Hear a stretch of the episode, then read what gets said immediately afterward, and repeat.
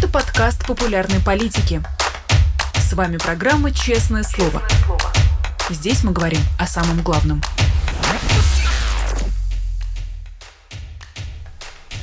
Привет, друзья! Продолжается седьмой день без Алексея Навального, и мы продолжаем говорить об Алексее Навальном и говорить об этом, о нем. Мы продолжаем говорить а, вместе с коллегами, друзьями, соратниками. И сегодня у нас на связи политик Любовь Соболь. Любовь, здравствуйте. Здравствуйте. Не могу не спросить у вас, а, как вы держитесь? Не знаю, что ответить на этот вопрос. Держусь благодаря поддержке других людей, наверное. А, очень много сообщений было от друзей, от коллег, а, наверное, это держит на плаву, поддержка других людей. Ты понимаешь, что ты не один в этой беде. А, также не могу с вами не поговорить все-таки немного об Алексее, прежде чем перейдем к новостям, а, к новостям, которые касаются и возможных санкций, и там уже фигуры, возможно, Юлии Навальной. А, к тому, что завещал Алексей 17 а, марта в 12 часов. Все-таки не могу с вами не поговорить про Алексея. А, вы были, остаетесь, я думаю, одной из многолетних соратниц, и вы были одной из, наверное, первых сотрудниц Распила, если я ничего не путаю, если я не ошибаюсь. Можем ненадолго вернуться в то время и поговорить о том, как вы познакомились с Алексеем, каким был тогда и какое впечатление на вас произвел при там, первой встрече? Я была первым сотрудником, который пришел к Навальному работать публично. Да, то есть с ним был совсем такие прям близкие друзья, которые остались с ним после партии «Яблоко». А, я была первым сотрудником, который публично да, откликнул, откликнулся на публичный призыв Алексея, когда он собирал команду для антикоррупционных расследований, когда он сказал, что будет делать проект «Распил», а, это проект, который, может быть, сейчас люди уже не знают, те, которые присоединились и следили за Алексеем Навальным последние годы. Это был первый такой большой, крупный общественный, общественно-политический проект. А, до Навального такие вещи не делал буквально никто. Это был первый, наверное, фандрайзинг на общественно-политическую какую-то историю в современной России. И я позна... ну, сначала я узнала об Алексее, потому что, я думаю, как и многие другие мои коллеги, да, то есть изначально мы начали просто следить за его деятельностью в живом журнале. Он был одним из самых популярных тогда блогеров, воспринимался как антикоррупционный блогер. А, тогда все видели в нем политическую силу, да, то есть это чувствовалось всегда, его харизма, а, его политические такие воззрения и настрой, они мотивировали людей, и люди к нему шли именно а, как политику. Но кандидата президента он стал восприниматься, конечно, гораздо позже. Тогда он просто был человек, который не стеснялся в выражениях, когда он говорил меня на, на моей стороне какие-то звуки или на вашей? А, к сожалению, на вашей стороне периодически пропадает звук. А, это несколько осложняет, конечно. А, то есть э, смысл остается ясным, но некоторые слова, к сожалению, не попадают нам в эфир. Возможно, если вы с телефона. Нет, я с компьютера и с Wi-Fi. Так, попробуем э, с коллегами это исправить. Давайте пока продолжим. Сейчас я попробую, может, переключиться на другой интернет, чтобы было лучше. Меня слышно или нет? Да-да-да, вас слышно. Вас слышно. А, я хотела сказать, что я начала следить за деятельностью Алексея Навального, когда он был а, популярным а, блогером в живом журнале. Он писал очень такие вот яркие и на тот момент даже уже смелые вещи. Я помню его пост о Кадырове, где он ну, так резко по нему прошелся, и тогда, конечно, это вызывало уже тогда удивление, потому что уже тогда а, было понятно, что такие слова явно не нравятся российской власти, а, и что говорить их опасно. И а, потом, когда Навальный написал, что он будет объявлять о наборе своей команды, он пока не выставил никакие а, определенные критерии, конкретику не дал, но написал просто свое намерение, у него тогда просто вот в открытую висел его email я написал на почту и сказала, что вот я учусь на пятом курсе университета э, юрфака МГУ, э, я бы хотела быть членом вашей команды, я не знаю, подойду я или нет, но вот если есть какие-то там э, тестовые задания, какие-то условия, я с удовольствием их выполню. И на тот момент я готова быть, э, была быть волонтером. Я не предполагала, что мне будут платить за работу. Я просто хотела делать одно общее дело. И э, Навальный мне ответил тогда на e-mail и сказал, что вот в ближайшее время я публикую а, вакансию, и тогда, если у вас будет еще желание, вы поучаствуете на общих основаниях. А так, конечно, спасибо большое за поддержку. Ну, вот как, как, как-то так вот обменялись имейлами. И потом он действительно опубликовал, написал, что нужно вот написать страницу примерно о том, как ты видишь развитие проекта, как он должен действовать, а, прислать резюме, сделать тестовое задание в виде обжалования коррупционной закупки, которую ты должен сам найти был на сайте госзакупок, то есть ты должен оценить был тендеры, увидеть там коррупцию, понять, там, как ее определить, да, понять, как можно ее обжаловать а, и как о ней можно рассказать публично. И я все это сделала, у меня получилось. А, коррупционный тендер тогда отменили, насколько я помню. И, собственно, таким образом я стала первым а, первым юристом проекта «Распил» и первым человеком в команде Навального. На тот момент не было еще фонда борьбы с коррупцией, он создавался уже позже, там, спустя несколько месяцев. Потом пришла Аня Ведута, пресс-секретарь, пришли другие коллеги моих проект «Распил», появился проект «Росяма», по а, тому, чтобы чинить, латать эти дыры на дорожном полотне в России и Рожа КХ и так далее, и так далее. То есть начали развиваться разные проекты. И вот э, уже там, да, Навальный тут просто на моих глазах становился уже очень-очень большим политиком. А, потенциал мне вот этот виден был с самого начала, а, но вот это признание, да, вот происходило прям буквально на глазах, и когда уже Навальный поучаствовал в выборах мэра, я думаю, всем стало очевидно, да, то есть когда его туда допускали, думали, что он не наберет много голосов, что это такой вот интернет-вояка, который только может там где-то посты в ЖЖ писать, а на самом деле власть ошиблась, они это поняли, и после 2013 года Навального уже на выборы никуда не допускали, как они допускали членов его команды, а не на выборы там, в 2016 году, когда Государственная Дума была, не на выборы в 2019 году, когда была Московская городская дума. Они, власть уже прекрасно понимала силу и мощь Алексея Навального и насколько его призывы, его слова откликаются в сердцах людей.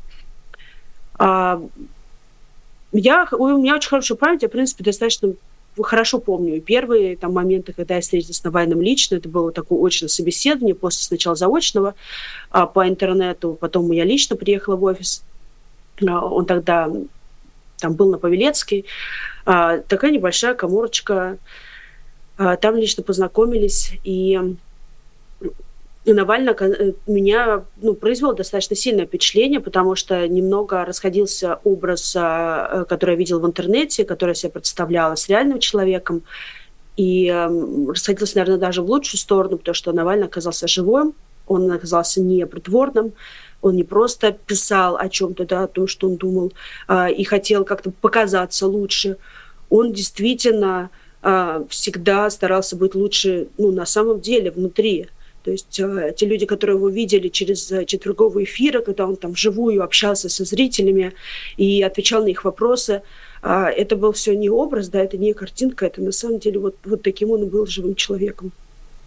И спасибо, что вы говорите об этом, в том числе, на самом деле, это безумно важно а, для тех, кто не был, для, тех, кто сейчас работает в ФБК и, возможно, не был знаком с Алексеем а, лично, для тех наших зрителей, а, которые приходят на эти эфиры и пишут комментарии нам в чате, а, для огромного количества людей, которые приносят цветы в самых разных местах, безумно важно то, что вы и другие соратники и друзья Алексея делятся личными воспоминаниями. Это немного помогает, наверное, ощутить близость и какую-то, возможно, даже связь с Алексеем. И вы ведь э, вслед э, за Алексеем становились и стали политиком, и также медиа-менеджером. И поэтому, наверное, закономерный вопрос, а чему вы научились у Алексея, именно у него, э, в человеческом плане, в профессиональном плане? Знаете, наверное, Навальный, вот если оценивать э, человеческие качества, да, то самое привлекательное в нем всегда было, и, и это было то, чему всегда хотелось научиться. Это постоянно саморазвитие, развитие себя. Наваль никогда не останавливался на достигнутом, он всегда пытался ну, не перезабрести себя, но все время стать лучше, что-то новое узнать, да, то есть он вот писал публично, что он занимается программированием, он учил а, английский язык с репетитором, он учил французский язык, повторял, который он когда-то, насколько я помню, в университете, по-моему, он учил его изначально, потом он ушел у него, и потом вот он пытался это наверстать как-то, вот все время он, ему было все время мало месте, ему нужно было все время как-то куда-то двигаться, а, чего-то добиваться, и вот эта энергия, она распространялась, конечно, и на нас, на членов его команды. Нам тоже, мы тоже никогда там, да, ну вот я не помню ни разу, чтобы Навальный, например, я помню его совершенно в разных состояниях. Я помню, когда он злился, я помню, когда он ругался, я помню, когда он не знаю, воодушевлял, мотивировал, а, но я ни разу не помню Навального, когда он был бы в упадке силы или когда он эм, был бы какой-то такой вот в печальном настроении или, или в каком-то таком задумчивом, э, депрессивном состоянии. Вот такие, такого я Навального не помню ни разу.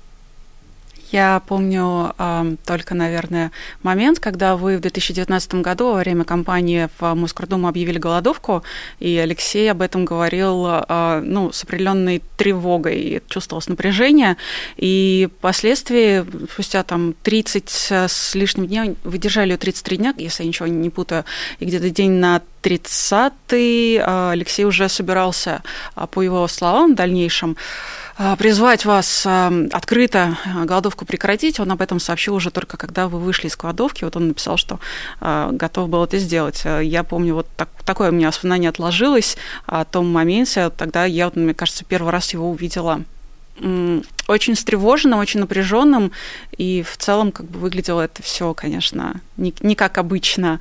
Вы тогда общались, в тот момент переписывались, вы, насколько я помню, находились в СИЗО. Нет, я не находилась в СИЗО в тот момент. А, а, в СИЗО помещали людей, которые были близки ко мне в тот момент, а, в том числе Меняйла, который тогда был волонтером в моем штабе, тоже держал голодовку. Помещали ребят по так называемому московскому делу, по делу о массовых беспорядках. Мне шла информация, что организаторы массовых беспорядков делают меня, соответственно, это участники, им нужен был организатор. Организатором, естественно, всех акций протеста на тот момент была я, и а, то есть мне должны были вот-вот а, не только обыски, которые они регулярно проводили, но вот после очередного обыска и допроса они должны были меня задержать, а, но этого не случилось. Я думаю, что благодаря очень большой огласке и большому на тот момент, да, это еще работало. Москва была за нас. Москва была за независимых кандидатов, и Москва стояла на ушах. Мы выходили каждый день на Трубную площадь небольшим составом людей, по-моему, 7 вечера каждый день, будние дни вот мы выходили, и там были несколько сотен человек, больше туда, в принципе, не помещалось, выступал я, э, Яшин, пока его еще не посадили, выступала я, выступал Иван Жданов и другие кандидаты, а потом э, в выходные мы проводили огромные митинги на проспекте Сахару, они собирали, пара, ну, там разные оценки были, но это были десятки тысяч москвичей, которые туда приходили. И власть тогда, то есть, э, понимала, что реакция на мою посадку будет очень серьезной, и а, этот шаг, то есть, они не приступили, наоборот, за счет публичной вот этой огласки и вовлечения в этот протест большого количества людей, которые были так называемые вне политики, ну, не знаю, там вот Молочников, например, да, известный человек, а, вот он а, обычно свои политические взгляды так публично не выражал, но там он тоже писался, я помню, какой-то митинг, там, ну, и из-за этого тот, да, на то время, до военное, это еще нам удалось переломить эту ситуацию. Навальный тогда, естественно, за меня переживал, но я ему благодарна за то, что он а, ни разу не попытался вмешаться в мой выбор, потому что держать голодовку это было мое решение, и я с ним его не согласовывала, я ему ну, то есть я не, не спрашивала его мнения на этот счет, а, и я знала, что для членов моей семьи, для моих ближайших коллег и соратников это было тяжелое время. Они смотрели на меня, и им было тяжело. Но... Это действительно Но... было тяжелое время, мы все за вас переживали.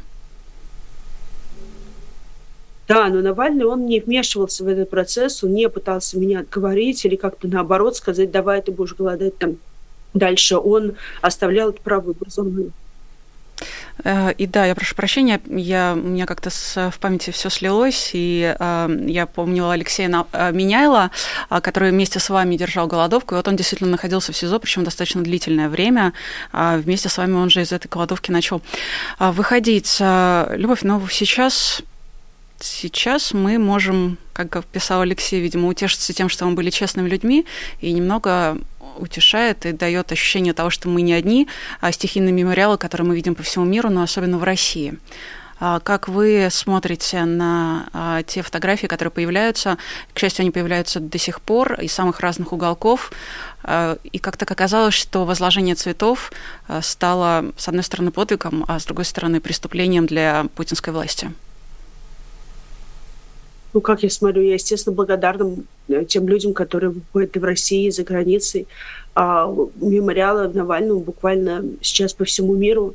А, и я вижу, как в России тяжело складывать эти цветы, что полицейские задерживают, где-то переписывают данные, где-то а, были вот эти ужасные случаи, которые проходили в СМИ, когда человеку а, задержанным представляли пистолет в голове, унижали, оскорбляли, а, запугивали. И несмотря на вот это давление властей, которые хотят воспрепятствовать демонстрации народной любви к Алексею, потому что люди его любят, а, и, а власть, ну, власть это бесит.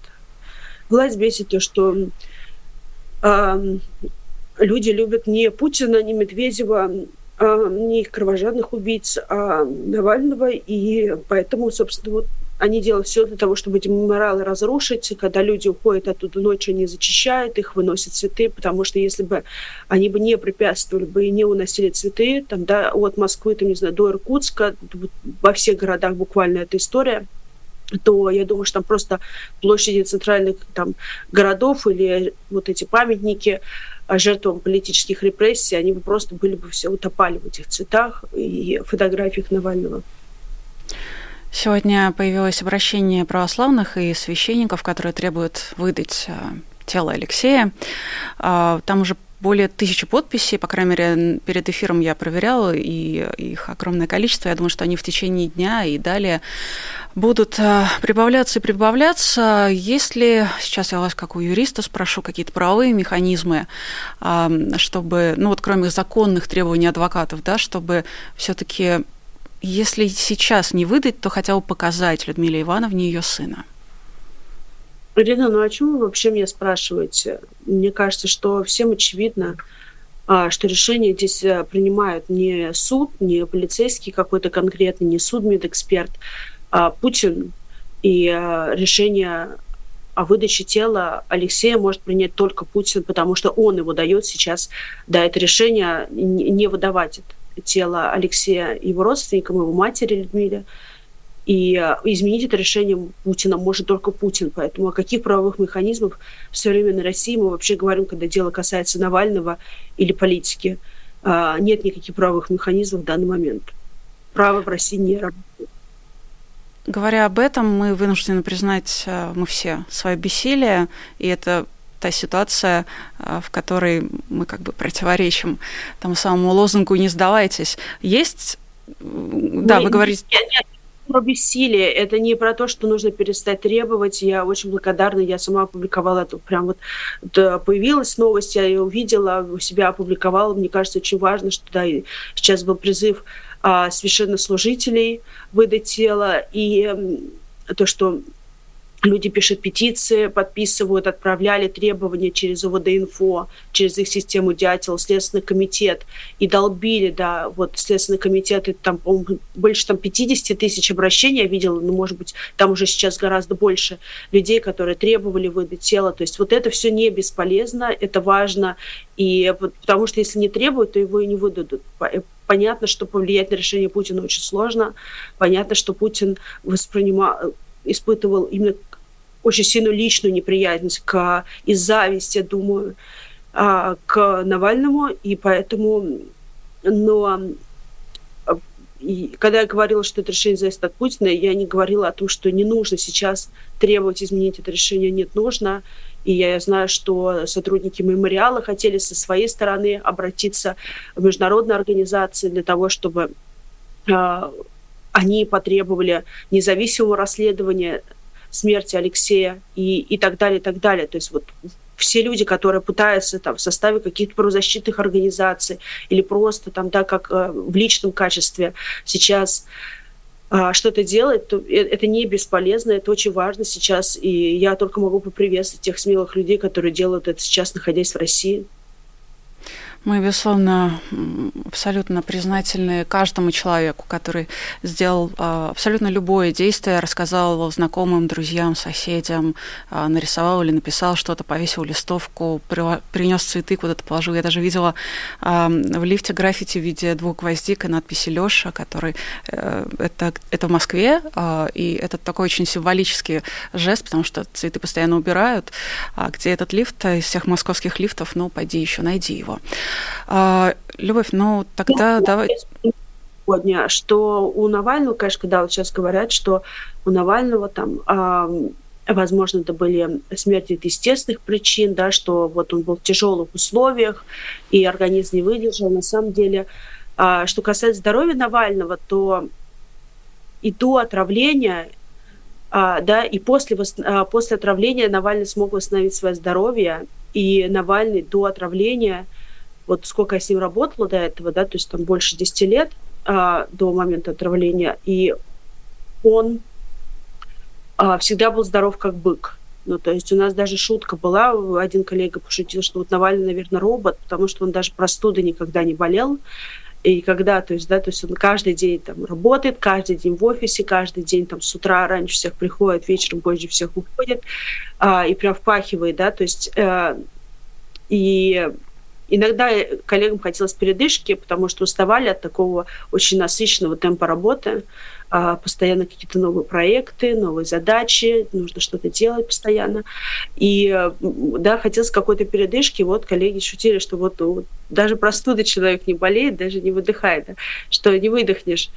А, и он действительно был э, недюжего такого здоровья, как русский богатырь. И после Наверное, это его помогло в том числе восстановить свое здоровье после отравления, что организм был очень сильный. А, и Навальный плюс занимался спортом физическим, он бегал, а он катался на, на, на серфборде, или как это правильно называется, летом, да, какие-то вот э, виды спорта все время осваивал новые. Uh, у него был баланс-борд в офисе, где он пытался все время как-то вот эту поймать баланс, волну, э, баланс, чтобы потом можно было насколько я понимаю, заниматься серфингом, вейкбордом и всем остальным, чем можно было заниматься там в Подмосковье в ближайшем буквально. И а, то есть я не верю в смерть от естественных причин. Я, и он, конечно, был очень исхудавшим от постоянного недостатка еды. А, мы же все знаем, да, что они буквально его морили голодом. А, все три года, когда он там сидел, он не доедал. А, когда он пытался что-то заказать, а он имел право как заключенный заказать на собственные деньги, которые там да, поступали ему на счет от его родственников еду. Еду ему показывали, выбрасывали, даже не давали, но при этом у Навального всегда было недюжное здоровье, и я не верю в то, что а, он мог, а, он мог, его организм сам не выдержал. Когда, я, как... я... Да. А когда, как вы считаете, Владимир Путин решил или отдал приказ убить Алексея Навального? Потому что до его отравления а, в 2020 году мы знаем, что эта банда отравителей за ним достаточно долго летала. Мы знаем, что и у Юлии Навальной а, были симптомы отравления, когда они были в поездке в Калининграде. Но еще до этого в одном из СИЗО, когда Алексей там находился, у него случилась какая-то загадочная, необъяснимая аллергия отеком, а при том, что Алексей не был аллергиком, и в целом у него таких вещей никогда не происходило. Так что вопрос, э, опять же, мне кажется, закономерный, когда Путин на это решился.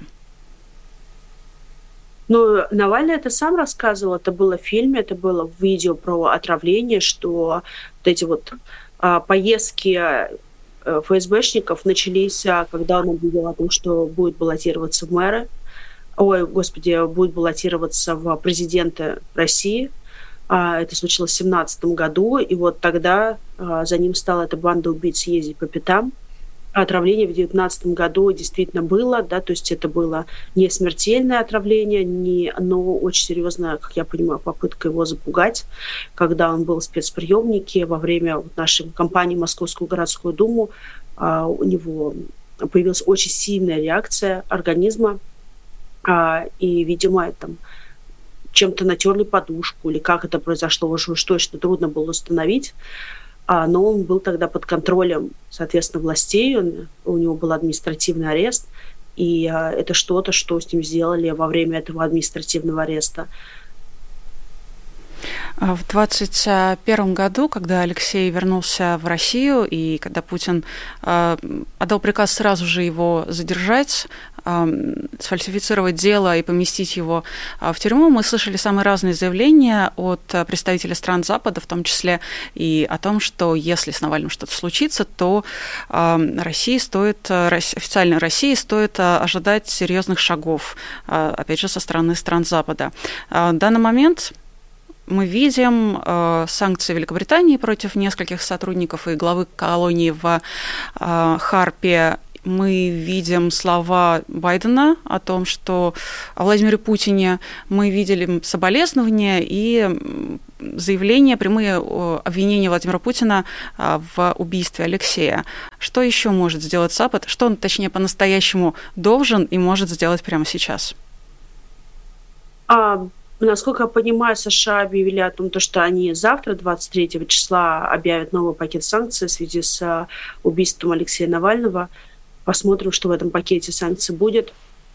А, на самом деле, знаете, мне кажется, главная мера, которая может сделать... Какие-то санкции в отношении отдельных персональных лиц, они нужны и важны. И нужно их продолжать, потому что вот у, есть у команды Навального список 6 тысяч да, то есть э, сейчас там, насколько я понимаю, под 7 тысяч уже человек, а из них только 2 тысячи примерно людей под санкциями. Насколько я знаю, может быть, э, Леонид Волков меня скорректирует немного, но этот список так и не принят персональных санкций. Вопрос, почему? И что, и, и что ждут а, политики ЕС, а, США и Великобритании? А почему этот список полностью не принят? Почему в этом списке нет доверенных лиц а, Владимира Путина на выборах? то, о чем говорила и Мария Певчих, и Юлия Навальная в своем заявлении, когда она встречалась сейчас с Барелем. И э, понятно, что персональные санкции нужно увеличивать, и давление на путинский режим в целом. Нужно затыкать те дырки, которые есть сейчас а, в обходе этих санкций, а их, поверьте, очень много. И более того, а, мы же не знаем ни одного случая, как, э, когда западные лоббисты, западные юристы западные журналисты, которые работали на Russia Today, а кто-то продолжает работать и сейчас, понесли хоть какую-нибудь ответственность. Санкции в основном накладываются на а, такой верхний круг а, э, там, путинской элиты, и, и, не, и то не на весь, и то не на весь. А, не трогают среднее звено, не трогают исполнителей на местах. То есть, да, вот за редким исключением сотрудники колонии, которые явно в Великобритании никогда не ездили и не собирались но никто из тех, кто помогает Путину за рубежом, а, там существуют целые консалтинговые компании, целые лоббистские группы, которые сидят и вот эти все обходят а, вот эти цепочки поставок, да, то есть э, из России в Азию, из Азии в Россию, а, все это а, просчитывают, да, то есть делают так, чтобы они не попали под санкции, а, все эти схемы. А, когда они понесут вообще ответственность, хоть какую-то? Пока я этого не вижу. А, и мне кажется, ну, это достаточно лицемерно цинично а, накладывать санкции на обычных россиян, у которых нет ни оружия, ни денег, которые не голосовали за Путина в большинстве своем, да, которые там час уехали за границей, а у них не работают какие-то банковские кашки, не сталкиваются с тем, что они могут ребенка в школу устроить, они там с какими-то другими бытовыми неурядицами. Но ни один западный чиновник, а, лоббист, юрист а, не понесли ответственность за сотрудничество с Путиным, э, с путинским режимом, его компаниями, его кошельками, э, и за то, что они помогают делать ему сейчас, хотя прекрасно все вот эти люди, которых я перечислила, они знают, что идет война в Украине, что была Буча, что происходит с репрессиями в России, что убили Навального, они об этом в курсе. И все равно продолжают помогать Путину. А самое главное, мне кажется, последнее, что я скажу, что а, а, я считаю, что США должны понизить а, цену на нефть за счет увеличения производства нефти. А, это то, что помогло им демократический запрос населения и понижение цены на нефть. А, это то, что помогло прекратить существование Советского Союза. Пока у Путина есть деньги на силовиков, и пока у него есть деньги на э, репрессии и на продолжение войны в Украине, Путин будет продолжать это делать. Он будет продолжать запугивать собственный народ. И сегодня вот вышло исследование издательства «Проект», что только за последний президентский срок Владимира Путина было более 100, 116 тысяч э, там, репрессивных актов в отношении граждан Российской Федерации. То есть, представляете, 116 – это только те, которые они установили по документам, они сами пишут, что это только вершина айсберга, да, то есть это не учитываются многие разные там другие акты репрессий, там, которые, которые трудно зафиксировать там по бумагам. А, и достаточно серьезная репрессивная машина, и Путину Путина будут деньги на него, там, на, на, на силовиков, на людей с дубинками, которые промывают мозги и говорят, что вот это предатели Родины, бейте их. А у Путина будут деньги, и у него есть деньги по-прежнему. А, и изменить что-то можно только, если цена нефти упадет. Вот сейчас она держится там 75-80 долларов. Если она драматично и критично упадет, а, у Путина просто не будет денег на продолжение войны и нечем будет платить за репрессии. И это может повлиять и помочь с одновременным запросом российского общества на демократию. А какие-то остальные меры, мне кажется, они Путин научится их обходить и выживать в этих условиях. Ну, действительно, то, что вы сейчас озвучили, выглядит как э, реально действующий механизм, который действительно мог бы помочь, потому что я, опять же, из того, что вижу, например, э, Барель на днях заявлял, что санкционный механизм ЕС э, в защиту прав человека назовут именем Алексея Навального, это это важно, это символично, но это по-прежнему носит некоторый декоративный характер. Любовь, ну вот э, то эм, предложение, которое вы сейчас озвучите, озвучили, вы планируете его в каком-то виде оформить в качестве, не знаю, документа, в качестве письма американским политикам и направить им? Да, конечно, я сейчас собираюсь об этом написать у себя в социальных сетях, и меня читают э, политики зарубежные, депутаты, чиновники, офисы президентов, э, и то есть э, на моей соцсети я вижу их прямую подписан, там, не знаю, президент Пассе, там, да, и другие высокопоставленные лица, Поэтому я думаю, что через соцсети этот месседж до них дойдет. А с другой стороны, будет ли большая политическая воля, потому что для этого нужна политическая воля. Технически я общалась с разными специалистами, в том числе экономистами, технически это сделать возможно. И США без помощи Саудовской Аравии может это сделать самостоятельно, а, но нужен политический импульс и решимость на него. И будет ли такой импульс до выборов или вообще когда-нибудь, мы не знаем.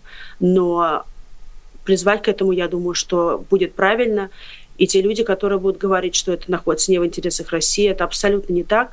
Знаете, я не так давно пересматривала интервью Бориса Немцова в 2014 году. Он давал радио «Свобода», и там он говорил такие слова, что вот ну, не, не, сейчас не процитирую по памяти, но из разряда, что а, вот ресурсная зависимость России, это ее бич, это проклятие. Чем больше стоимость нефти, тем ленивее и пьянее народ – эти его слова были, и что пока вот эта сепка рубля и доллара есть, никаких положительных изменений для нашей страны не будет. Это ровно-ровно так.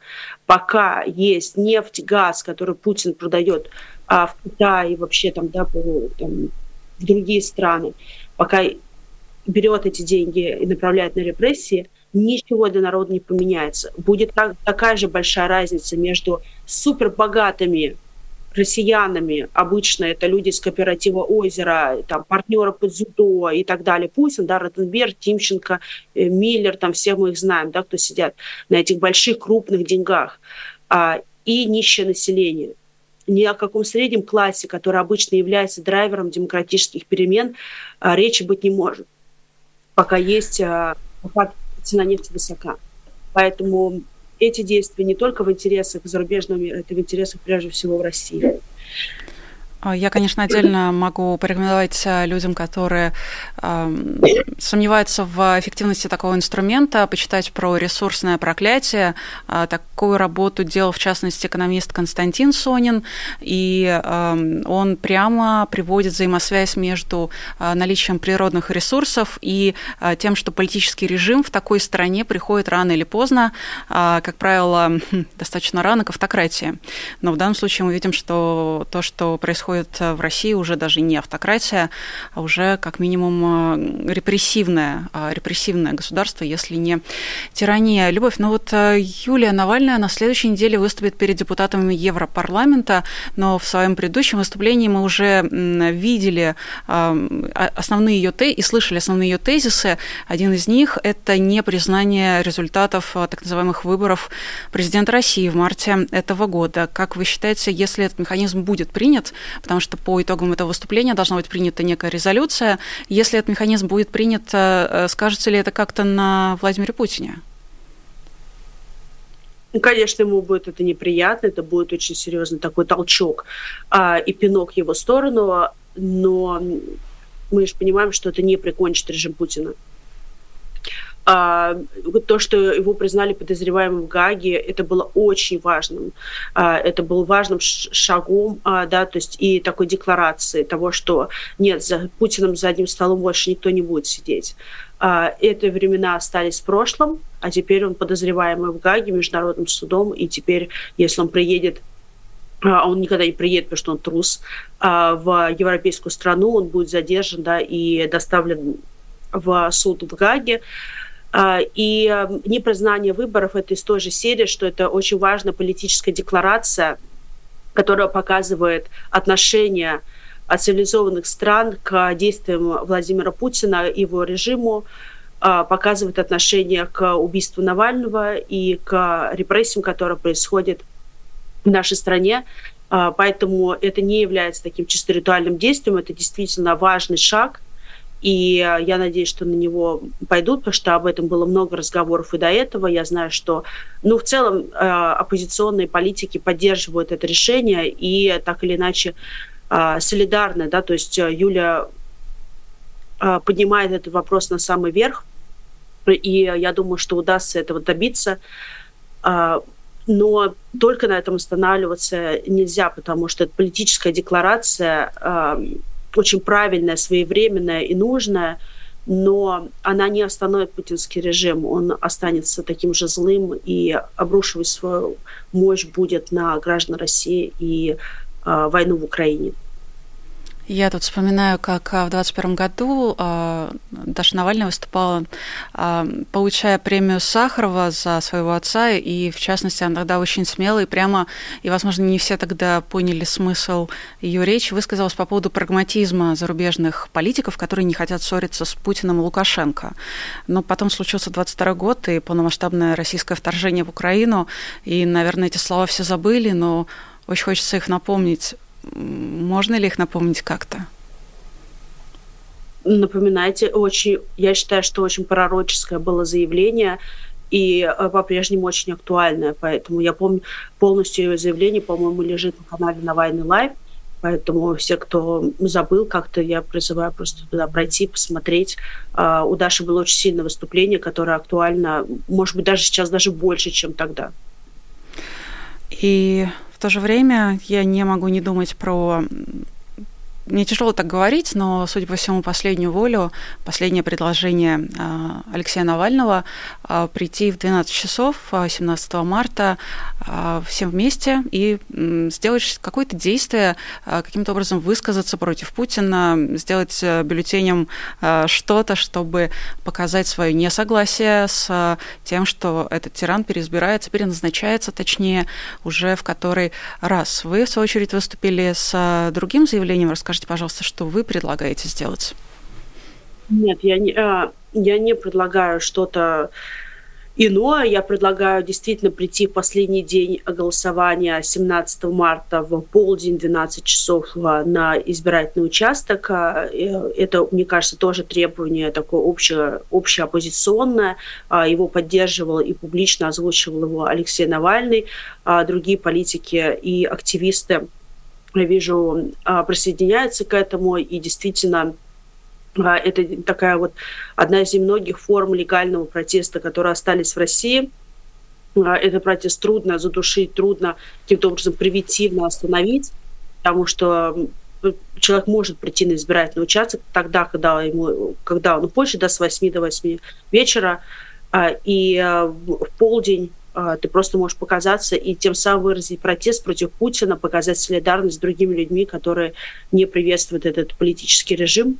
И мне кажется, формы, любой, любые формы протеста и неприятия действующей власти, они очень важны. И другую форму, которую можно также использовать на этих выборах, а, это портить бюллетень. А, ну, как и портить? Кто-то мне написал в комментариях, что это не портить, это освещать написать на бюллетене фамилию Навальный и опускать его в урну, потому что его невозможно не засчитать, если он опущен в урну, его обязаны вытащить, его обязаны учесть. А, и при этом даже испорченные такие вот так называемые испорченные бюллетени, они засчитываются, когда подсчитывается, сколько процентов набрал тот или иной кандидат, победил он в первом туре или нет. То есть они учитываются э, как проголосованные. И поэтому, а, знаете, у меня рука просто не поднимется голосовать на этих выборах за людей, которые находятся в санкционных списках ЕС, а, которые голосовали за все провоенные инициативы. И а, если бы там был бы Надеждин или Дунцова, это был бы другой вопрос. Эти люди, которые публично выступали против войны но люди, которых сейчас оставил там Путин, это люди, которые а, голосовали за электронные повестки, за а, изменения в уголовное законодательство касательно фейков о российской армии, по которому, кстати, у меня возбуждено уголовное дело, потому что я рассказывала про Бучу на Ютубе а, и так далее, и так далее, да, то есть за все провоенные инициативы, за ДНР, ЛНР и, и все остальное. Вот они ставили свой голос за, поэтому а, за провоенных кандидатов я считаю, что а, вот лично я не могу призвать голосовать. А, и в целом, если мы говорим о выражении протеста и выражении недовольства, то а, испорченный бюллетень – это точно такое же выражение недовольства. Это такой плакат, который ты опускаешь в избирательный ящик. И также демонстрация, вот прийти в 12 часов – а, на избирательный участок. Это то, к чему призывал Алексей Навальный. Когда только начиналась избирательная кампания, да, то есть когда э, была идея, что нужно голосовать за любого против Путина, была вероятность того, что там будет вот кто-то, кандидат какой-то, который не будет выступать напрямую за войну, как, ну, опять же, тот же Надеждин. А сейчас таких кандидатов там не осталось, поэтому а, вот такой испорченный бюллетень а на самом деле не испорченный, а может быть самый верный бюллетень, где написана фамилия Навальный, я считаю, что это вот важная демонстрация. Опять же, я так задумываюсь, а вот потомки, они, э, все эти бюллетени, они остаются же. То есть они собираются, остаются. Это потомки э, посмотрят и увидят, что вот э, сколько на выборах было бюллетеней с фамилией Навальный в то, в то время, а не с фамилией Харитонов, извините. Ну, конечно, я... Тут, тут не тот момент и не тот персонаж, из-за которого стоит извиняться, как я считаю. Я видела в а, соцсетях уже даже целые рисунки на макетах вот этих а, бюллетеней. Я видела предложение вписывать имя Юлии в там как раз четыре клеточки, самые разные варианты. Я напоследок, Любовь, хочу вас спросить, мы всю эту неделю говорим с соратниками, друзьями Алексея, и часто просим действительно поделиться чем-то личным, а, спросить, спрашиваем о том, что бы сказал Алексей, если бы увидел а, что-то, что, то, что сейчас происходит, а, как бы он повел себя в той или иной ситуации, что бы ему сказали вы сейчас, если бы могли? Я не хочу отвечать на этот вопрос. Ваше право. Мы, думаю, обязательно продолжим с вами разговор в других обстоятельствах, а, когда все будем а, в другом состоянии. Спасибо вам, что нашли время и возможность сегодня и вышли к нам в эфир. У нас на связи была политик Любовь Соболь. Спасибо. Спасибо. Еще была я, меня зовут Ирина Алиман, были вы, все те, кто смотрели нас в эфире, те, кто писали в чате.